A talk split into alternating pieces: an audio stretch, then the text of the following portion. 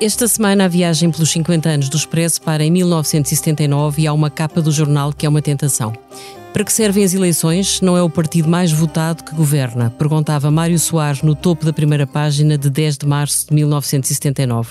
Só isto dava pano para mangas, o que pensaria o fundador do PS da Geringonça, montada por António Costa 36 anos depois. Mas a Geringonça já morreu e 79 tem muito mais que se lhe diga. Vamos falar de mulheres, porque neste ano Maria de Lourdes Pintacilgo chegou a primeira-ministra em Portugal e Margaret Thatcher passou a governar a Grã-Bretanha. E vamos falar de saúde, porque em 79 nasceu em Portugal o Serviço Nacional de Saúde, o querido e mal afamado SNS. Convidei duas mulheres, Marta Temido, ex-ministra da Saúde e fervorosa defensora da saúde pública. Olá. Isabel Vaz, CEO no Grupo Luz, com 24 anos de experiência na saúde privada. Olá. E para agitar esta parceria público-privada vai estar connosco Álvaro Beleza, socialista, médico e presidente da SEDES, uma organização que vive a pensar o desenvolvimento do país. Este é o podcast Liberdade para Pensar e eu sou Ângela Silva. Liberdade para Pensar conta com o patrocínio da Hyundai. A nossa inspiração é abraçar a mudança. Porque o que move a Hyundai hoje é garantir um mundo melhor às gerações de amanhã. Este é só o início de uma viagem que já está a inspirar o mundo. Hyundai. Mudamos o futuro.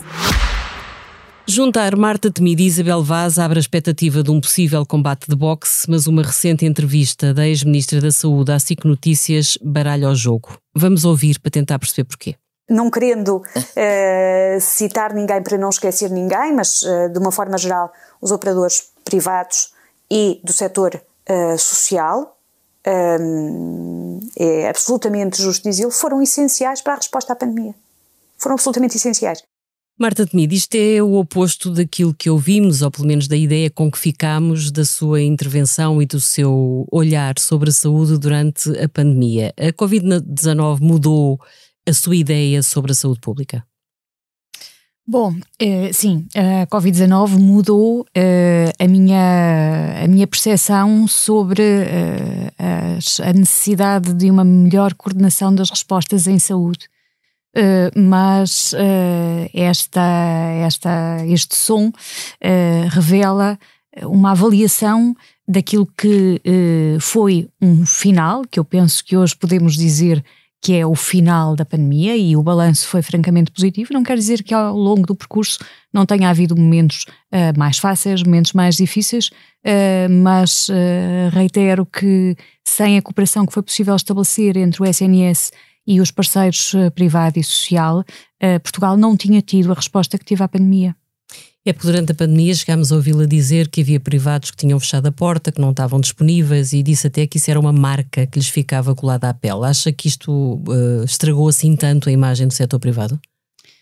A pandemia teve várias fases. Acho que houve uma fase inicial em que um, houve uh, algumas, uh, algumas respostas que poderiam ter sido dadas num outro sentido e um, acho que numa primeira fase, a avaliação que, que fizemos, que fiz, foi a de que um, era possível uh, ter havido uh, uma articulação que levasse uh, o setor privado e o setor social também em colaboração com o Serviço Nacional de Saúde, a focarem-se naquilo que não era Covid, que ficou praticamente parado parado em todo o lado.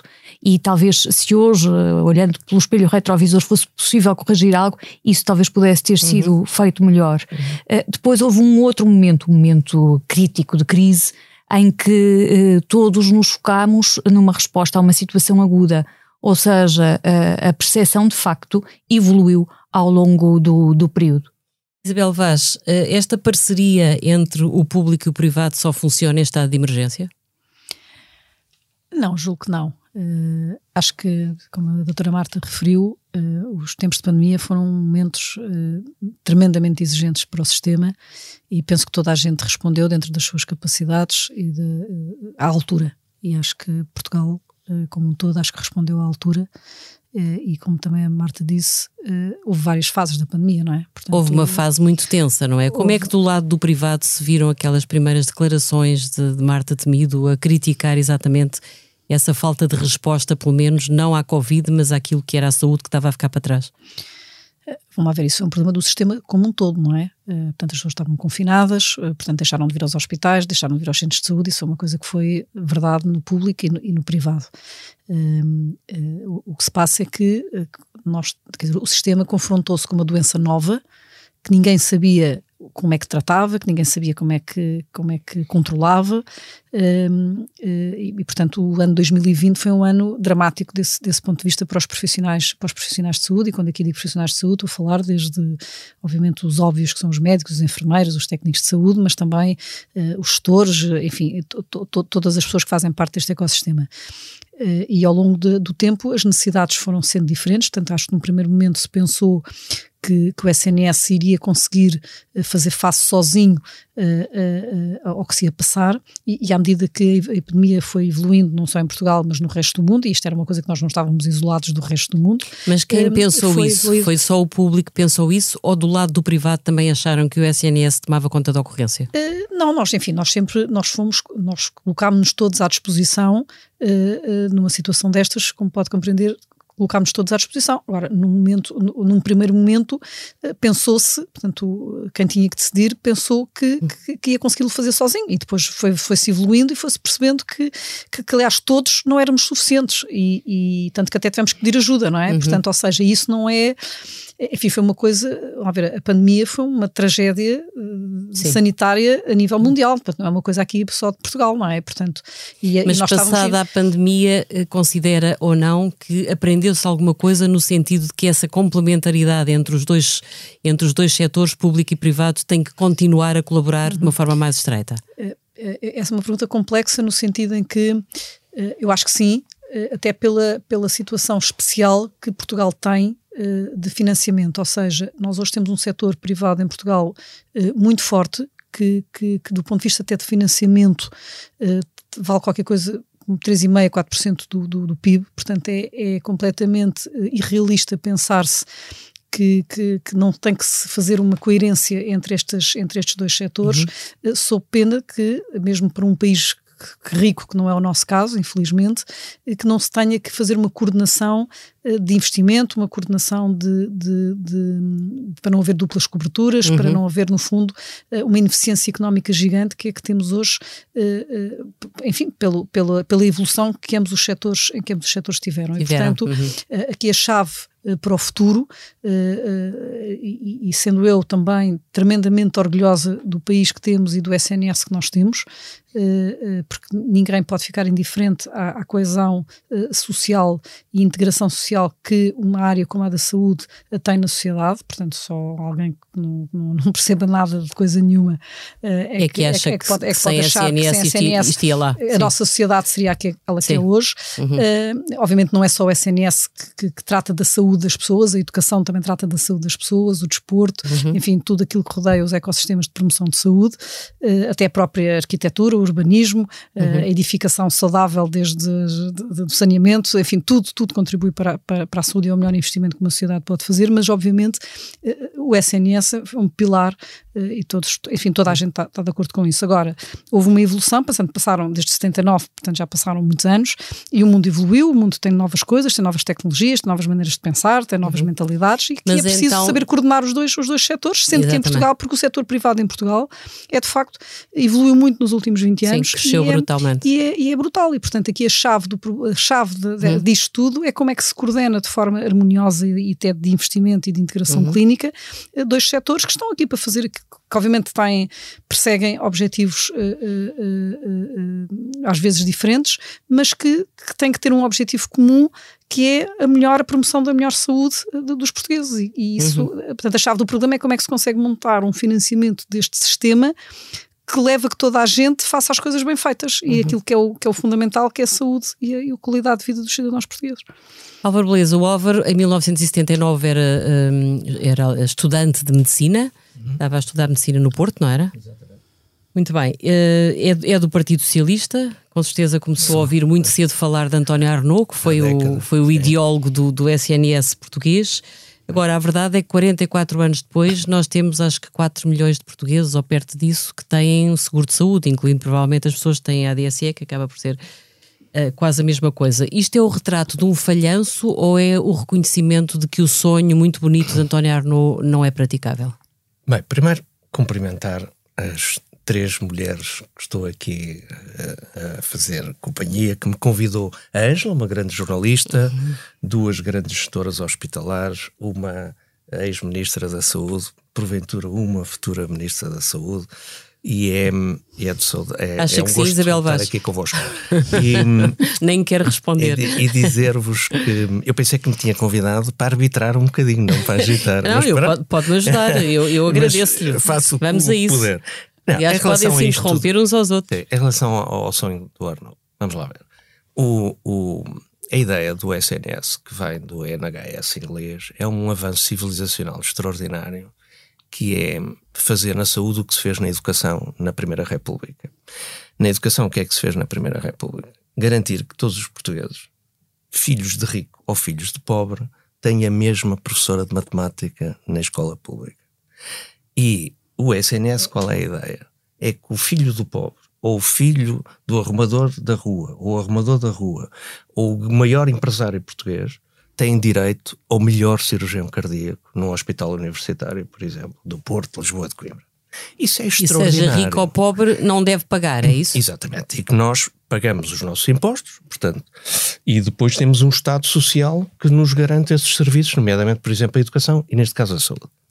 E isso e isso, e até neste caso concreto que eu estou a dizer, não tenho qualquer dúvida que todos os portugueses e os que vivem em Portugal, que nos vêm visitar, qualquer turista, qualquer imigrante, se tiverem um problema de saúde sério, neste caso cardíaco, têm atendimento num hospital uh, público português e ninguém lhes pergunta à porta nem lhes pede para pagar e, portanto, isso é um avanço extraordinário. Agora, então, o mundo o setor, mudou. Então o setor privado não era necessário? Não, o mundo mudou não foi só Portugal, mudou, a Europa. Mudou.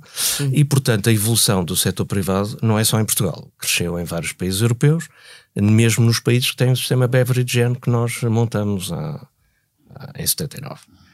Um, e, portanto, a vida é o que é. Nós vivemos numa época que eu tenho comentado muito este mundo digital, é o mundo da, da livre escolha, não é? As pessoas até escolhem dentro do automóvel que vão comprar qual o tipo de cor, escolhemos tudo, escolhemos, mandamos vir a casa o Uber. Portanto, estamos num mundo em que as pessoas querem ter direito a ter isto, mas também escolher o que é que querem. E, portanto, é natural o crescimento da atividade privada nesta área, como é também na educação. Agora, e a qual fuga, é e a fuga a para os seguros de, de saúde deve ser lida como um sinal do que é que as pessoas acham melhor? Pessoas escolhem e provavelmente escolhem o melhor. A dificuldade. Porquê é que há tanta gente a escolher o seguro de saúde para poder Sim. ir ao privado?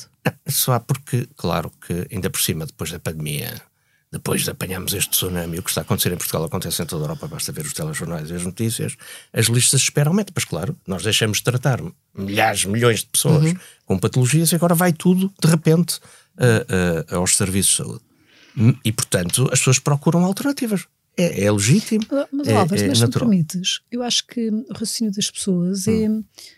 As pessoas querem ter acesso aos dois sim. sistemas. Não, não estão nem a diabolizar. Quando fazem essa escolha, não sim. me parece sim, que estejam a diabolizar uh, o setor público, nem estejam a idolatrar o setor privado ou vice-versa. Ou seja, eu acho que as pessoas, à oferta, sabem que para ir a uma determinada oferta têm que fazer outra cobertura, porque porque o nosso Sim. sistema de saúde público, digamos assim, não cobre, uh, na, na esmagadora maioria das situações, uh, a menos no, só no setor convencionado, é que cobriria. Portanto, as pessoas querem ir aos dois sítios, às vezes vão a um sítio, outras vezes vão a outro, e escolhem livremente, digamos, entre duas ofertas que, apesar de tudo, existem no, no, no setor. Podemos dizer assim, ah, mas se fosse muito bom no setor, uh, no SNS, as pessoas não fariam, não fariam seguro. Eu acho que nós já ultrapassámos essa fase. Uh, quer dizer, neste momento as pessoas, de facto, há grande oferta de, de, altíssima qualidade no setor privado e as pessoas, por isso simplesmente, querem poder exercer essa escolha. Mas a ideia e até, que há até, até é escolher o médico, como diz o Álvaro, mas, não é? Mas, é Isabela, a ideia que há é que as pessoas escolhem muitas vezes fazer o seguro e depois têm sempre a ideia de que se tiverem uma grande aflição, se for um caso oh, muito grave, oh, vão para o SNS. Isso era de antes, oh, Ângela. É assim, hum. hoje o setor privado, por exemplo, o Hospital da Luz em Lisboa mas Só não faz transplante. é a única é coisa que não faz. Isso é o Hospital da Luz, que é um dos melhores claro, hospitais privados mas, diz, Hospital da Luz, diz hospitais da CUF. Muito obrigado. Não, mas, é. Mas quer dizer, os hospitais da CUF igual, é o Hospital da Luz no Porto ou na... Não, porque certo? os privados vão fazendo Pronto. a sua oferta de acordo tá também com, com, com, com, o mercado que têm, digamos assim.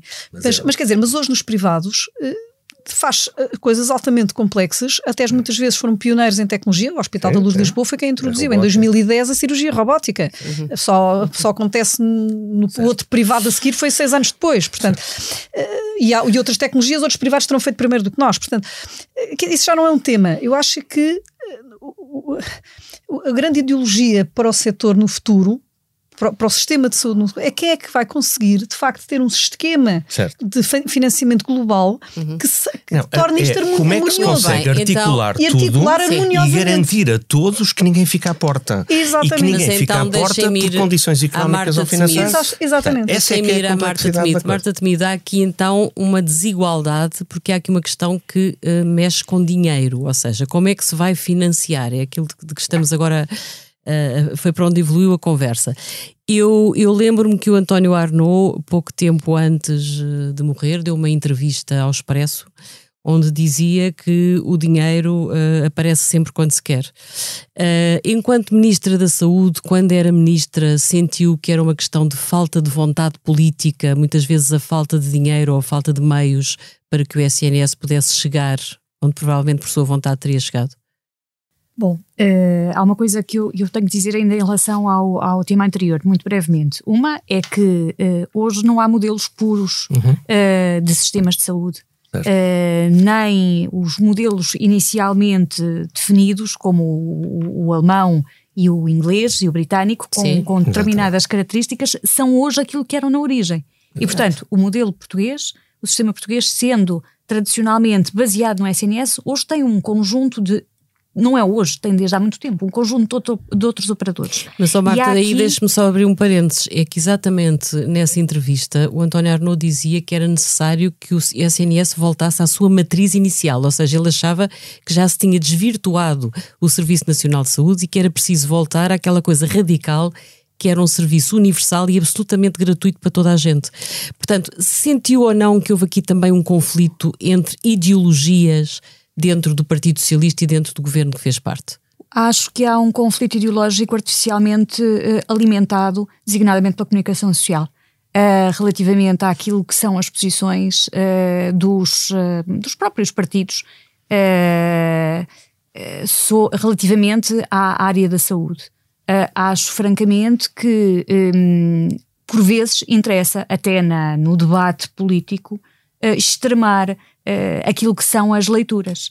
Porque, em termos práticos, uh, quem está no terreno a procurar uh, administrar o, o sistema, uhum. ou a gerir um hospital público, ou a gerir um hospital privado, ou um centro de saúde pública, ou uma clínica virada para os cuidados de saúde primários no setor privado, tem uma melhor percepção de como é que o sistema se complementa. O que acha é que quando passamos para o plano teórico e para, muitas vezes, a chicana política, uh, um, uh, as posições se extremam.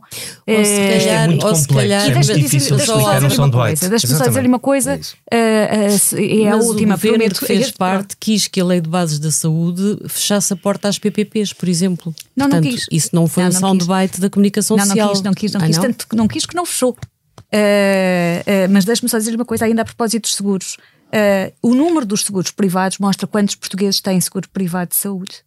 Quantos de nós têm seguros privados de saúde associados, por exemplo, a empréstimos bancários. Olha, eu tenho. Uhum. Nunca utilizei. Isto não faz de mim nem melhor nem pior pessoa. é só para que conste. Uh, só que uh, acho Portanto, que muitas vezes lemos os números, muitas fundo, vezes lemos sim. os números e achamos que eles uh, traduzem uma escolha quando muitas vezes há serviços aos quais não se pode ter acesso sem fazer um seguro. E como Mas no quem seu diz caso recorre, recorre apenas à saúde pública? No meu caso, uh, tenho recorrido uh, à saúde pública, basicamente, felizmente, uh, com pouca necessidade e também com limitações, porque sou residente de Lisboa e, como muitos outros lisboetas, tenho dificuldade no acesso aos cuidados de saúde primários. E, e tenho-me interrogado muitas vezes sobre o que é que deveria fazer uhum. relativamente a isso, sobre um, as alternativas de que disponho. e tenho utilizado, portanto, muitas vezes os cuidados que não são primários, digamos assim, ou algumas vezes.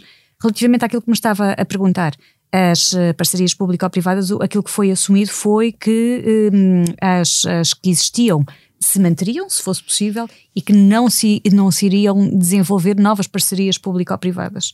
Uh, isso foi uma decisão tomada uh, também num determinado momento e num, num, num determinado contexto. Mas, portanto, não foi uh, decidido acabar uh, com as parcerias existentes. Depois houve um conjunto de circunstâncias que levaram a que muito o peso do acordo que o PS tinha mantido no governo com o Bloco e com o PC. É porque aí não é soundbite, aí é política a funcionar. Portanto, essa pressão funcionou. Naturalmente, eh, não podemos dizer que Libertos alcançamos... dessa pressão, provavelmente teriam feito de outra forma. Não, não é? podemos dizer que alcançamos os resultados que alcançamos em termos de política de esquerda, política progressista, em termos de recuperação de rendimentos e de um conjunto de outros aspectos, e não achar que isso também não teve uh, um, um, conjunto de outros aspectos que não foram tão uh, consentâneos com aquilo que eram as perspectivas dos vários partidos. Uhum, uhum. Isabel Vaz, e os privados uh, estão disponíveis para regressar a PPPs? É uma coisa que vos motiva? Neste momento, não. Uh, Por quê? Porque a experiência, como a doutora Marta agora disse, uh, o, o, o setor da saúde é um setor muito pressionado politicamente.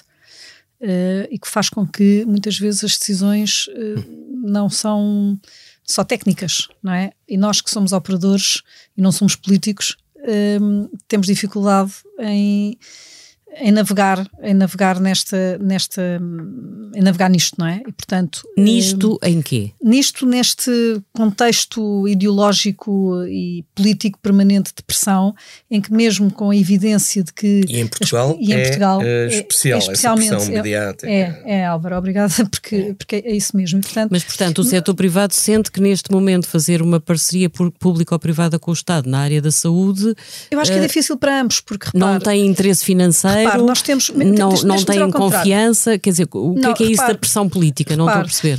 Eh, é, é porque muitas, repare, se, se fosse uma decisão meramente técnica, todos os relatórios disseram que as experiências das PPPs eh, foram boas para o Estado. E não estou só a falar financeiramente. Ou seja, uma das coisas boas que as PPPs eh, tinha por detrás a decisão, e que recordo que foi uma decisão na altura do professor Correio de Campos, uh, era também para trazer aquilo que nós chamamos, economistas chamam eficiência dinâmica, ou seja, novos modelos, se era possível fazer as coisas de forma diferente e atingir os mesmos resultados, ou seja, nós focamos muito no value for money, e bem, eh, que no fundo se as parcerias se traduziram em valor para o Estado, mas o valor eh, não é só esse, é o valor de se terem testado coisas diferentes, maneiras diferentes de, de, de, de governação clínica, uh, formas diferentes, para, para, para abrir portas, portas, portas distintas no, no, também naquilo que tem que ser a evolução de, de, da própria gestão do Serviço Nacional de Saúde. só perguntar à Marta Agora, se ela concorda que houve ganhos de eficiência e de eficácia com os PPPs? Claro, aliás, eles estão, estão documentados e uh, eu, eu acho que há coisas de facto muito curiosas. Numa encarnação anterior, uh, eu fiz parte de uma das equipas técnicas que avaliaram uma das PPPs. Um, e a recomendação final era de uh, que pudesse ser uh, aberto um novo concurso de PPP. Uhum, uhum, uhum. Quer dizer, mas o que é, em que é que isso. Uh, é, por isso é que eu dizia, isto de facto é um tema complexo, a Isabel é. também já o disse, e o Álvaro também, em que nós, infelizmente, temos dificuldade às vezes em passar da, da espuma. Um, não, e depois Portugal é o único país da Europa em que se a gente aterrar-se dos Estados Unidos e viesse cá do Brasil ou do outro país, e vê os telejornais em Portugal e na Europa, em Portugal é tudo saúde, fecha a urgência daqui e da colá. Acha que em França ou na Alemanha também não fecham a urgência? Fecham, Sim, mas aqui é a da saúde não, em vários países da Europa. aqui é brutal. É, é mas eu, é brutal. até queria acrescentar aqui é, um, a saúde, é a saúde pressão, é um tema. Pressão. Aliás, não é por acaso, eu tenho dito isso várias vezes, os lugares mais políticos mais difíceis é de líder da oposição e ministro da saúde. Uhum. São sacos de pancada, autenticamente. Uhum. E, e, e, isso tem essa razão. Mas quer dizer, esta indisponibilidade de um grupo como a Luz Saúde para PPPs, quer dizer, apesar de tudo, é, é fechar uma porta. Não, não, eu não, eu não estou a fechar a porta. O que eu estou a dizer é que tem que mudar muita coisa. Uh, repare, inclusive, deixe-me dar outra, outra face da coisa. O gestor público está completamente uh, uh, maniatado, se quiser, Uh, repare, quando não tem, tem as ferramentas. Não tem as ferramentas todas. Não, não, mas não é isso que eu queria dizer. É? Eu queria dizer mesmo o decisor, ou seja, não é RS Lisboa e Valdo Estamos a falar de quê? Da seja, meritocracia se, como não, não, regra não, não, funciona... não, estou a ir por aí. O que eu estou a dizer é relativamente mesmo a quem tem que gerir um edifício jurídico como de uma parceria pública ou privada. Se faz qualquer coisa, até de bom senso, na gestão desta parceria, pode vir a ter uma multa do Tribunal de Contas ou de alguém, ser escrutinado, ser até à morte, até ao neto e à avó e quando morrer. Ou seja, as pessoas têm medo de decidir porque, porque de facto facto já há um escrutínio de. de eu, eu, eu, tenho um monte. Quer dizer, nós, as pessoas têm que perceber que, à parte, enfim, a, a esta coisa de dizerem que parece que nós nos estamos todos mal. Nós, nós, estamos todos bem. Quem está no terreno, como a doutora Marta acabou de dizer, nós colaboramos e colaboramos à séria. Percebe porquê? Porque quem está no terreno tem que tratar doentes e, e vê as situações em concreto. Acha que nós fazemos política quando temos pessoas sim, a sofrer sim. à nossa frente? Nós e quem tem que decidir. Agora, o problema é que muitas vezes as pessoas que têm que decidir e que estão nas ARS ou que são os próprios ministros, se, estão com um escrutínio tal uhum. que mesmo decisões que para nós no setor privado são óbvias e, e, e, e que não, não, implicam nada, para eles podem implicar ter que ter um advogado até ao fim da vida isso, para pagar não sei o quê. Portanto, às vezes até tem pena deles, está a perceber? Portanto, ou seja, isto é uma coisa que tem que mudar. Isso, sim, a, a criação do, do, da Direção-Geral ou Executiva do SNS é boa porque profissionaliza a gestão, porque o Ministro da Saúde acabava por ser muito, parece que os gestores dos recursos humanos da saúde. Em Portugal são sobre sindicatos, ordens, parece que a questão era só essa. E isso é e ao Álvaro, e um gestor, uh, e um gestor com grandes problemas, porque não, pelo que a Marta é me disse na tal entrevista ah. assim que uh, houve dificuldades, às vezes as dificuldades foram maiores dentro do próprio sistema público do que propriamente na relação com os privados. Quer-nos explicar um bocadinho melhor o que é que isso quer dizer? É, é um bocadinho evidente. Uh, o Serviço Nacional de Saúde tem mais de 150 mil profissionais, ou tinha, agora já devem ter aumentado, e tem muitas portas muitas portas, muita gente, muitas casas, muita dificuldade de articulação num muita sistema. Quinta. Muita não, quinta. Muita muita Ou quinta. seja, também no público houve portas a que se bateu e que não estiveram disponíveis uh, no momento em que deviam ter estado, é isso? Foi nesse contexto exatamente que se referiu. Que eu fiz essa afirmação. Mas como é que isso é possível? Isso significa mesmo que funcionam por quintas, como diz o Álvaro Beleza? Quer dizer, a corporação dos médicos é, é não, pior do que nós sabemos? Não é a corporação dos médicos, é, é a questão da articulação entre instituições públicas é. e certamente não é só na saúde. É, é Quantas vezes as escolas uhum. não articulam? Quantas vezes os tribunais não articulam? quantas vezes os registros não articulam. Isso é a experiência que o cidadão tem, não é? que, como ex-governante, como é que só ao fim de seis anos sim. é que se chegou à decisão de arranjar alguém que, que tente coordenar o sistema público no seu todo? Por que é que se perdeu tantos anos sem fazer isso? Tem razão, é uma, uma boa pergunta. Eu acho que a experiência da pandemia uh, foi aí, foi, e uma vez mais. Uh, mostrar a necessidade. Uh, mostrou uhum. essa necessidade, essa necessidade de dentro de casa algumas coisas mudarem. porque se nós não começarmos a mudar dentro de casa, dificilmente conseguiremos depois fazer a cooperação com os outros. Mas mesmo dentro de casa, e a experiência que todos tivemos, e penso que todos os que estiveram no terreno nesse momento sentiram isso, houve momentos em que as instituições se fecharam sobre elas próprias. Porque queriam defender uh, o bem-estar dos uhum. seus utentes, até pode ter sido nessa uhum, perspectiva. Uhum, uhum, Mas os utentes do Serviço Nacional de Saúde não são os utentes uh, do Hospital de Santa Maria Exatamente. ou dos hospitais é da Universidade SNS, de Coimbra. É o SNS. Como são, e essa é uma grande sim, diferença. Aliás, nos grupos privados tem essa vantagem. O grupo CUF gera aquilo em conjunto. Oh, não há, no, o hospital do grupo CUF daqui do Tejo não é uma ilha no meio daquilo. Tem uma central de compras, tem uma uhum. coordenação. Portanto, no público não havia isso. É isso mesmo. E, portanto, e a gente está sempre a aprender. E, e a pandemia foi trágica mas uh, aprenderam-se lições e, e, e está-se a melhorar. É isso mesmo. Uh, ninguém é perfeito e é, é, melhor fazer agora que não ter feito. E, e está-se a fazer. Mas esta questão da quinta não é só da saúde, não é? isto é a portuguesa. É? Nós temos, por exemplo, nas empresas, na economia, o mesmo problema. Precisamos de escala, de grandes empresas, mas as pessoas preferem ter uma pequena empresa e acham mesmo as grandes empresas portuguesas são micro-mundiais, uhum, mas juntar, fundir, está bem, está bem. É difícil. Prefiro ter o meu cantinho como o muro mas posso, mas posso dar também exemplos de coisas boas que aconteceram. Eu lembro-me desta senhora, era bem umas três da manhã, uhum. e telefonou a vários grupos, e também do SNS, porque havia um hospital que estava a colapsar, e que era perfeitamente normal estar a colapsar, porque quando se tem 95% das camas uhum. uh, com o débito de oxigênio no máximo. Ah, é isso evidente. foi Sintra, sim. Portanto, eu não queria estar a dizer nomes, mas sim. quer dizer, esta senhora teve, eram três e tal da manhã, e estava toda a gente a falar com ela, a ver como é que íamos Estávamos resolver aquele todos, problema. É. Estávamos todos. Uhum. Eu, tinha o telefone ao lado, eu, eu cheguei a dormir vestida, uhum. eu, vi, eu vi o nome Marta Temida e saltava da cama, está a perceber? E portanto, sim, saltava da cama no sentido. Viver, mas isso está. Calculo que sim. Mas, mas, mas, mas, dizer, mas foram coisas, mas estávamos a viver boas. um momento muito particular. Mas, é uma situação de emergência. o que é preciso perceber é como é que tudo tudo isto é, se articula. Mas foi mas uma situação de emergência boas. que ajudou a juntar. Mas que ajuntou, é isso que eu queria dizer. Há coisas boas que emergiram disso. Estava Santa Maria ao telefone, estava eu ao telefone, estava o Dr. Rui Diniz da CUF ao telefone, estava o Vasco Pereira da CUF, estava toda a gente ao telefone, o Amadora Sintra, uh, toda a gente se juntou. Eu lembro-me que o Beatriz Anjos, que era gerido por nós, tínhamos pai só 10 caminhas e o da doutora Estrovaz, na altura, ainda se deu 4, estávamos todos a morrer. Uhum. Ou seja, houve solidariedade também, houve coisas Muito. boas. Marta Temido, acredita Muito. e sente que hum, o que se aprendeu com isto é esta colaboração um, deixou rasto? Ou, ou, ou, isto foi um pico de emergência e agora cada um foi à sua vida? Oh, Angela, espero que sim. Uh, mas tenho muito medo é que não. a resposta provavelmente mais realista. Mas vou explicar porquê. Vai ter que se ver. Mas não tem a ver connosco só. Uh, Dou-lhe um exemplo. A União Europeia da Saúde. Uhum. Enquanto vivemos em pandemia, a União Europeia, que uh, é subsidiária na, na, área das políticas de saúde, em Sim. termos em relação às competências dos, dos Estados, é apenas complementar e de articulação, de, uh, pôs nos, nos, seus lemas a senhora Presidente van der Leyen a União da Saúde, União é. Europeia da Saúde. Vamos Sim. fazer a União Europeia da Saúde. Entretanto, outros problemas se levantaram, a, a vida evoluiu uhum. e onde é que vai a União Europeia da Saúde? Um, ou seja, acho que há uma, uma reação humana Uh, e Sim, agora, é tudo voltar à normalidade. Espero Sim. que, uh, pelo menos nós. Quem é que uh, pode ter um papel decisivo para evitar que aquilo que se aprendeu se esqueça?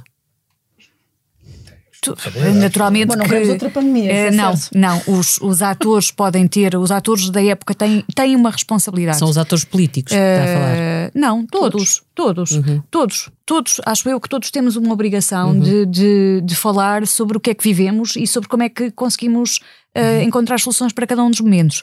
E por Mas outro então... lado, a academia poderá sempre uh, fazer uma análise mais robusta ou em entidades como a SEDES uh, do uma que análise é que. De?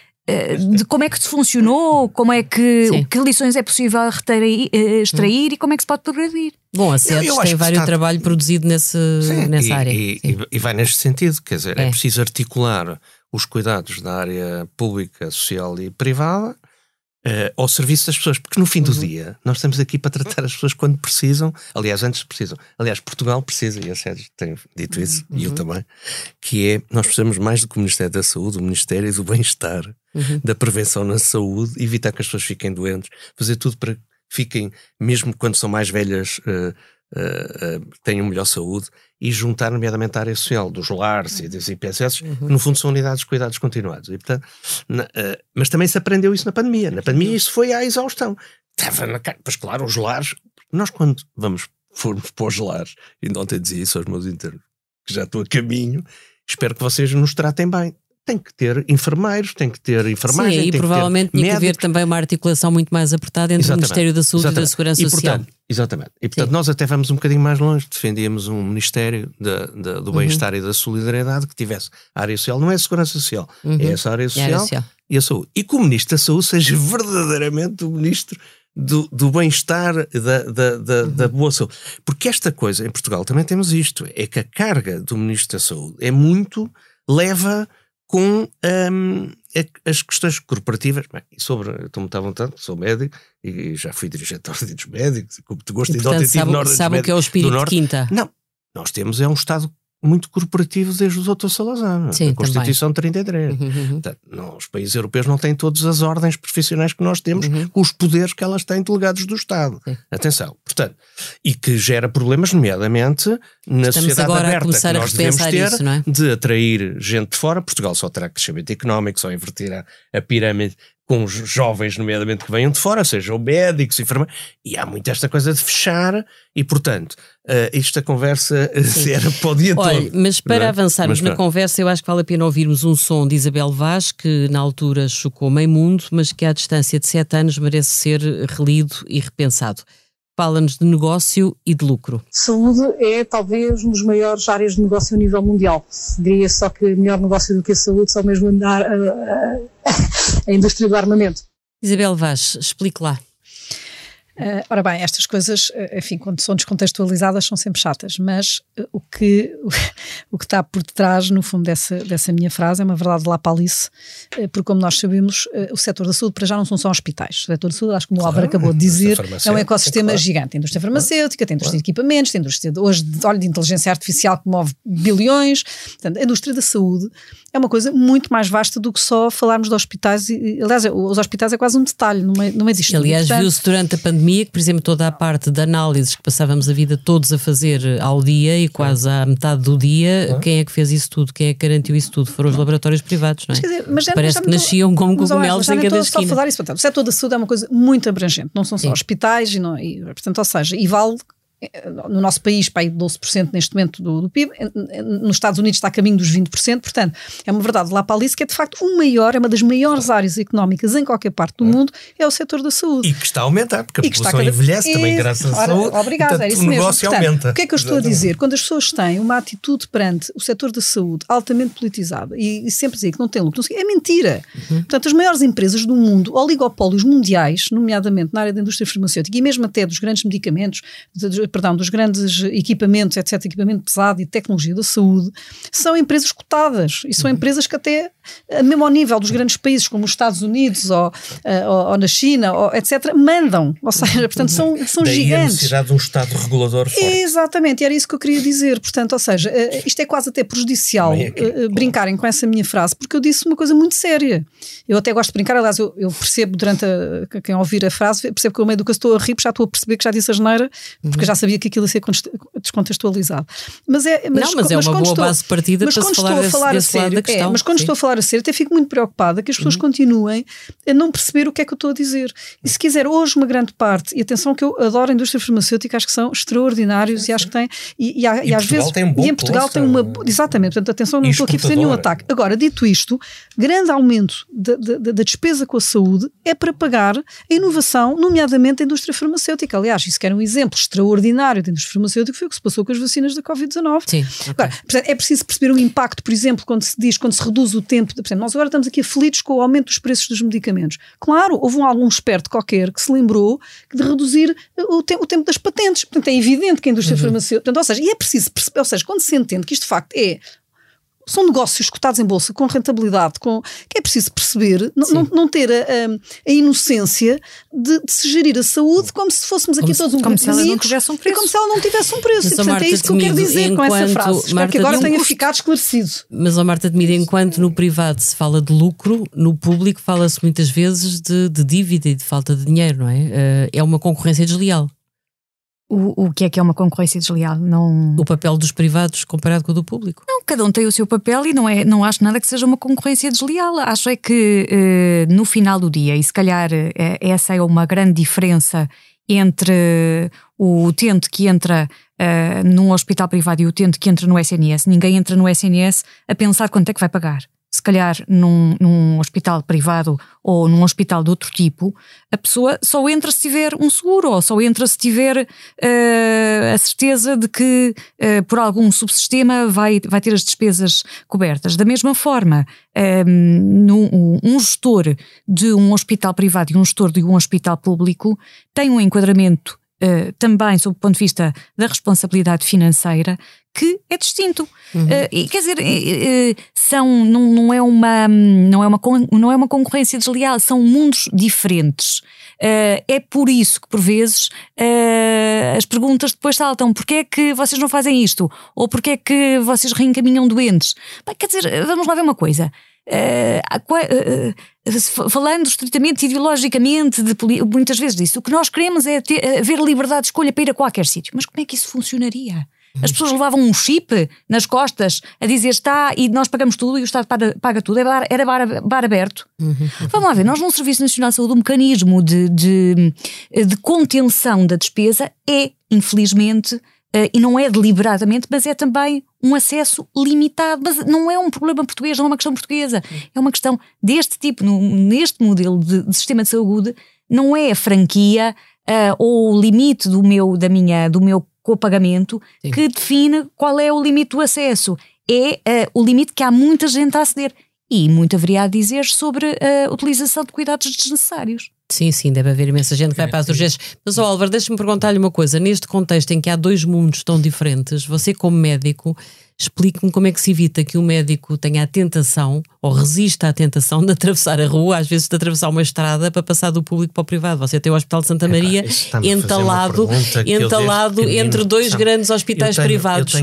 e há médicos que saltando de um lado vida, para o outro sabe? ganham o dobro ou o triplo, há quem diga que o quadro. Portanto, como é, como é que se resiste a isso? Ah, isto, é assim, eu desde miúdo combate por várias coisas. Uma delas é, é a revisão das leis eleitorais é, e outra é na saúde essa esse para mim é um dos problemas uh, do sistema. É, é, a saúde é a única área em que alguns estão de manhã num hospital uhum. e à tarde ou à noite no outro. Uhum. Agora, porquê é que eles saem do hospital público para ir para o outro? Porque, obviamente, para, terem, para poderem ganhar mais e também porque houve erros uhum. políticos no passado estar a entrar sim. Sim, sim, em que pensou um bocadinho como o Dr. Salazar, que uma vez houve um ministro que lhe dizia: Olha, temos que pagar aqui aos médicos, arranjar aqui umas caras. O Dr. Salazar, pagar aos médicos? Não. Eles na Avenida da Liberdade têm um consultório e ganham lá o dinheiro. Eles até pagam para ir para Santa Maria e serem lá professores. E, portanto, esta lógica, uh, depois isto deu mau resultado. Portanto, eu defendo muito um, um Estado regulador, separação de águas, mas isto era uma conversa. Nunca mais acabava. Uh, que nunca mais acabava. Como é que se esta, deixa-me só uh, acabar esta questão também do público, do privado e da despesa. A despesa, independentemente da melhor gestão possível, e eu acho que em Portugal, apesar de todos os problemas, sinceramente, o sistema público e o privado é bem gerido comparado com outros países mais desenvolvidos que o nosso, por exemplo, a França, que uhum. eu acho que não é grande uhum. exemplo disto. E um, a despesa vai sempre aumentar, por melhor que seja, por melhor que seja o, o diretor executivo, os ministros da saúde, porque nós estamos a envelhecer. É os medicamentos novos são extraordinários, estão-nos a chegar na minha área, na hemofilia. É todos os dias há coisas. E a pandemia acelerou a investigação científica e, portanto, há, há, há novas drogas hoje uh, ao nosso alcance e que temos que usar porque isso é bom para as pessoas, prolonga melhor uhum. qualidade de vida, a vida melhor.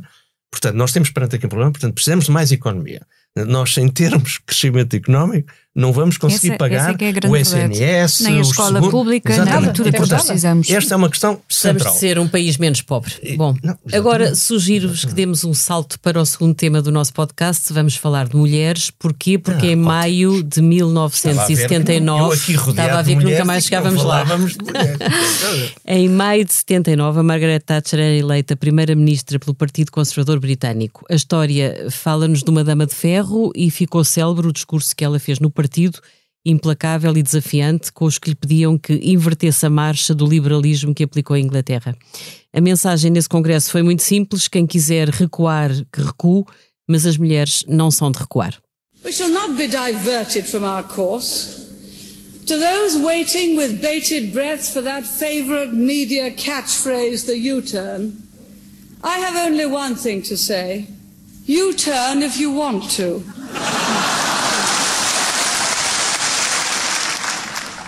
The ladies not for turning. Álvaro Beleza, há cada vez cá em Portugal também, cada vez mais mulheres nas universidades, nas empresas, na, na, saúde, na política, na saúde, como Eu se vê. Sempre houve mais mulheres. Mas há é. poucas, há poucas em lugares cimeiros. É. E, e nas, na saúde já houve Você várias defende ministras. as cotas, é como o homem defende não, as cotas? Não, não, eu, eu defendi sempre e defendo, olha, é uma causa que eu defendo muito, que é mulheres na liderança. Nós já temos muitas cotas, temos muitas mulheres em muitos lados. Eu gostava de ver é mais mulheres à frente de grandes empresas, algumas, uhum. mas por uh, família, por herança, isto é, por mérito. Mais mulheres. Eu acho que Portugal terá uma democracia consolidada, à séria e, e, e, e inspirada nos países nórdicos, que, que a minha geração se inspirou quando veio 25 de Abril, na social-democracia do Norte da Europa, quando tivermos mulheres, primeiro-ministro, como tivemos a, uhum. a, a Maria de Lourdes Pinta Silva, uma Sim, mas por 100 dias e sem ser eleita. Nunca tivemos uma primeira-ministra eleita. E eu gostava de ver isso, ainda em vida, espero ver. Uh, e portanto tenho dito isso já várias vezes. Isabel uh, Vaz, acho que isso é possível. E, é fácil chegar uh, ao topo de um grande grupo económico em Portugal? Olha, eu, eu, não, eu não, não sei, acho que, enfim, tem havido uma evolução gigante, porque vão lá ver os lugares de topo uh, tipicamente uh, tem a ver com lugares de confiança também. Uhum. E, e, e, portanto, há um legacy, não é? Porque, porque se há 50 Está anos melhor. atrás. Está melhor. não é. Portanto, seja, se há 50 Uhum. anos atrás era só homens que estavam nos corredores do poder, quando eles quando vão buscar pessoas da sua confiança, tipicamente vão buscar os amigos e os. Portanto, eh, enfim, sem desprimor para, para, a, meritocracia. Eu, no meu caso, enfim, é um caso completamente à parte, porque Mas os nós homens também têm amigas, portanto, quer dizer, não, não, mas, não é mas, por aí. não, não é? mas nos corredores do poder de antes não era assim, portanto, ou seja, porque, Ok. porque é, é um legacy, não é? Portanto, esse legacy há de passar. Portanto, lá as novas gerações, os nossos filhos, etc., já não têm esse tipo de, de situações e cada vez mais há mulheres eh, que estão na- em posições de liderança, em posições de comissões Uhum. executivas, etc. Portanto, eu acho que isto é uma coisa que vai, que está a evoluir de forma muito boa em toda a parte do mundo. Aquilo que, a grande discussão da- das cotas, etc., tem a ver com a, a velocidade ou a aceleração É que isso pode possamos- acontecer. que pudesse acontecer. Sim. E, portanto, Portanto, eu a vou uma altura, pressiona. é, a cota pode pressionar porque efetivamente, eh, e, e não só, e até o próprio governance das empresas eh, também não pode ser feito com os amigos, ou seja, o governance das empresas também evolui para a meritocracia, eh, para a gestão altamente profissionalizada, eh, independentemente, obviamente, das relações de confiança Esse têm é que um existir. problema da economia portuguesa. E esse é um problema. empresas, Ora, nem mais, Álvaro, tiraste umas bem. palavras da, da, da boca. É portanto, olhar seja, para o lado e escolher as pessoas que já se conhecem, não é? Exatamente, e portanto, e cada vez mais o governance e, e os governos societários e de, de- de- de- Meritocracia. Aliás, a Isabel começou por falar das relações de confiança. É evidente que as relações de confiança são são, importantes, importantes. mas às vezes é importante ter a coragem de escolher alguém que não se conhecia de lado nenhum, mas que se sabe que é muito bom. pode- que é um bom investimento. Exatamente. e portanto eu acho que isso evolui, portanto é assim, tem- a ver com toda a evolução de- das sociedades, tem a ver com, e Portugal tem muito ainda para fazer, porque efetivamente eh, nós somos um país muito pequenino, eh, eh, ainda, agora, Uhum. ainda agora venho de um almoço em que uma frase curiosa que era quando alguém prejudica alguém em Portugal, prejudica o país inteiro, porquê? Porque nós somos todos, mu- somos todos todos, primos. somos Mas o todos que é que primos, as e, mulheres portanto, trazem de novo Ah, o que é que as mulheres aos lugares cimeiros? Vamos ver, as mulheres, eu, eu- tenho dificuldade em, em dizer isso porque Quer dizer, se calhar não trazem nem têm que trazer, mas é porque também há muito aquela ideia, se calhar basta. um homem a dizer. São mais pragmáticas, levam o trabalho mas- muito a sério. mas também há mulheres que não são nada pragmáticas. Claro, não, que- e que não levam nada ao trabalho a sério, portanto, é- não sei se é uma questão de género. A questão não é fazer diferente, é ter acesso e poder fazer como os homens fazem. É mais isso. Quer dizer, acho que pode, pode haver, pode haver a características. a Inglaterra, a história da Inglaterra é curiosa. As- os grandes líderes ingleses foram mulheres. Isabel I, É. Rainha Vitória, a Thatcher foi uma grande líder, ao Churchill, ok? Sim. Mesmo esta Isabel. É, é curioso a Inglaterra, que é um país que se diz a Inglaterra, não é? É feminino.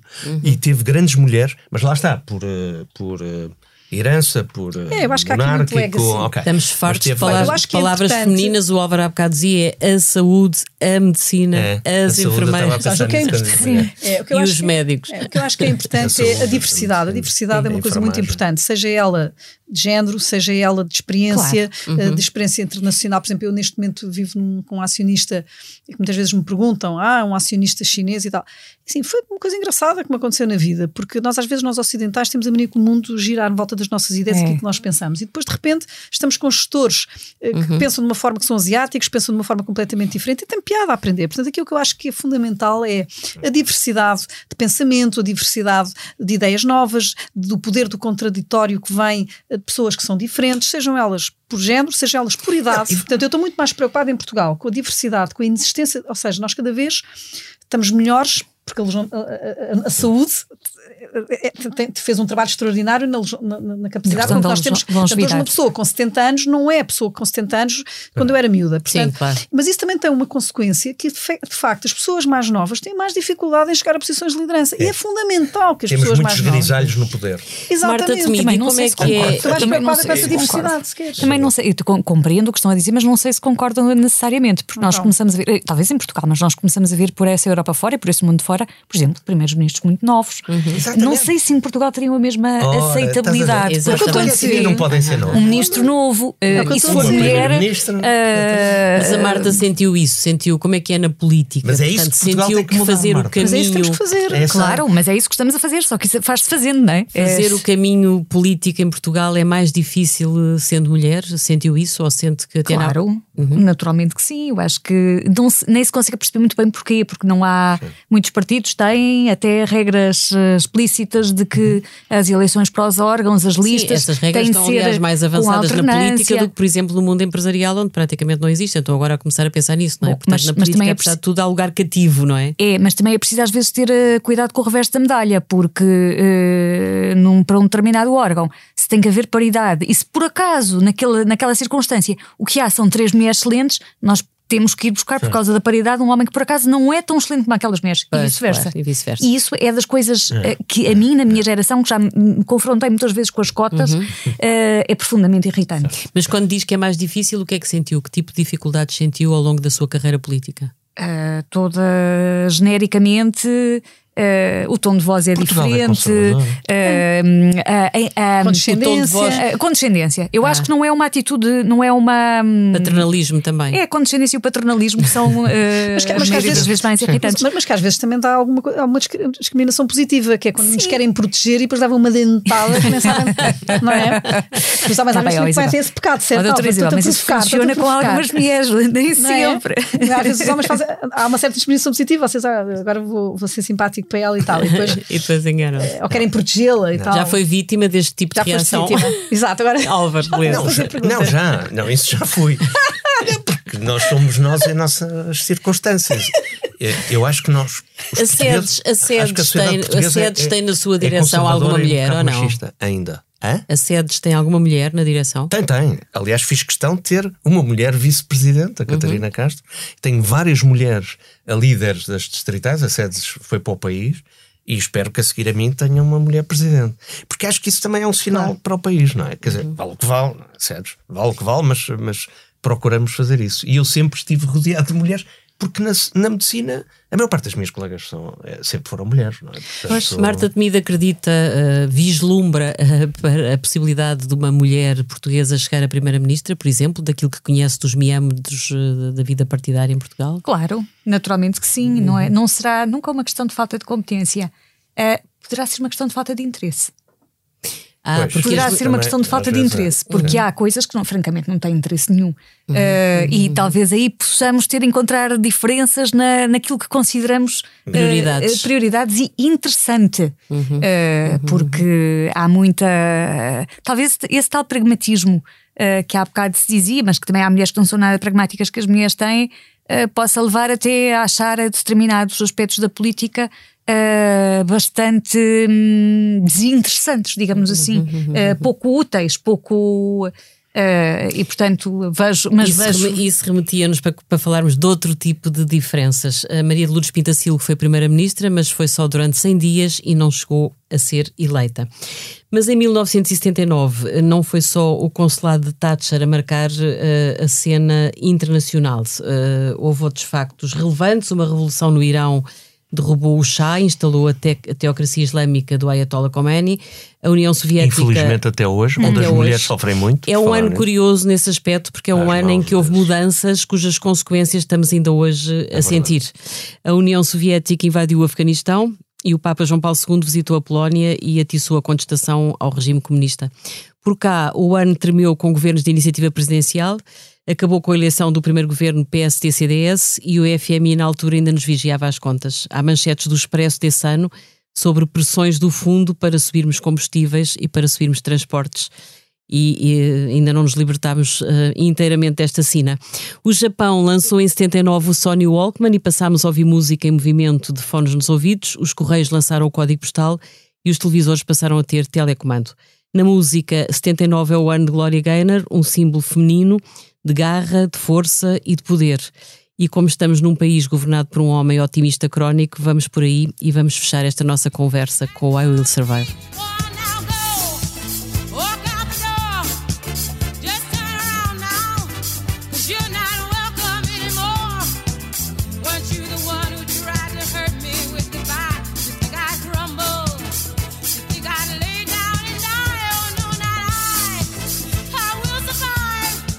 Na próxima semana vai estar cá o Paulo Baldaia para nos falar de 2017, o ano trágico dos fogos na zona centro do país, e eu volto daqui a três semanas para revisitar o ano em que Londres escolheu o Brexit e os Estados Unidos escolheram Trump. Este episódio contou com o apoio técnico do João Martins. Agradeço aos três convidados por esta excelente conversa e desejo a todos uma boa Foi Páscoa. um gosto. Prazer, Boa Páscoa. obrigada.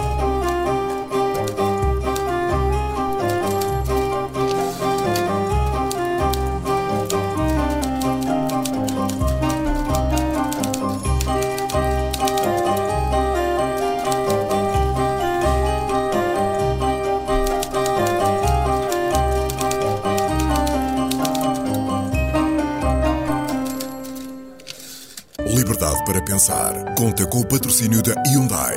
A nossa inspiração é abraçar a mudança. Porque o que move a Hyundai hoje é garantir um mundo melhor às gerações de amanhã. Este é só o início de uma viagem que já está a inspirar o mundo. Hyundai. Mudamos o futuro.